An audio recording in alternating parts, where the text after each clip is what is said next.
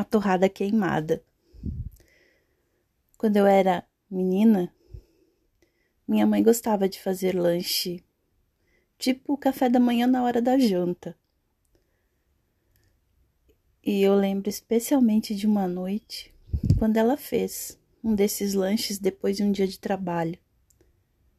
Minha mãe colocou um copo de leite e um prato com torradas queimadas para o meu pai.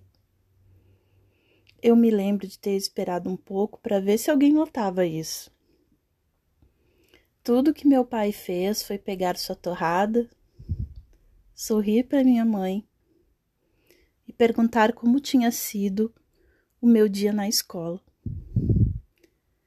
Eu não lembro do que eu respondi, mas lembro de ter olhado para ele, lambuzando a torrada com manteiga e comendo.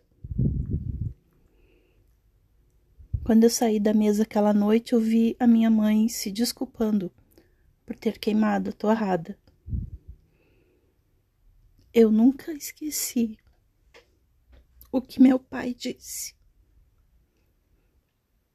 Amor, eu adoro torrada queimada.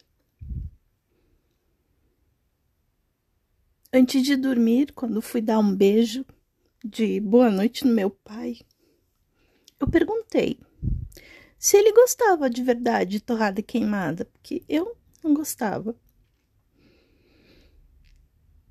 Ele me abraçou e disse: Filha, sua mãe teve um dia de trabalho muito pesado. Estava realmente cansada. E torrada queimada não faz mal para ninguém. A vida é cheia de situações imperfeitas e as pessoas não são perfeitas. O que eu tenho percebido através dos anos é que saber aceitar as falhas alheias é algo importante. É uma das chaves para criar relacionamentos saudáveis e duradouros.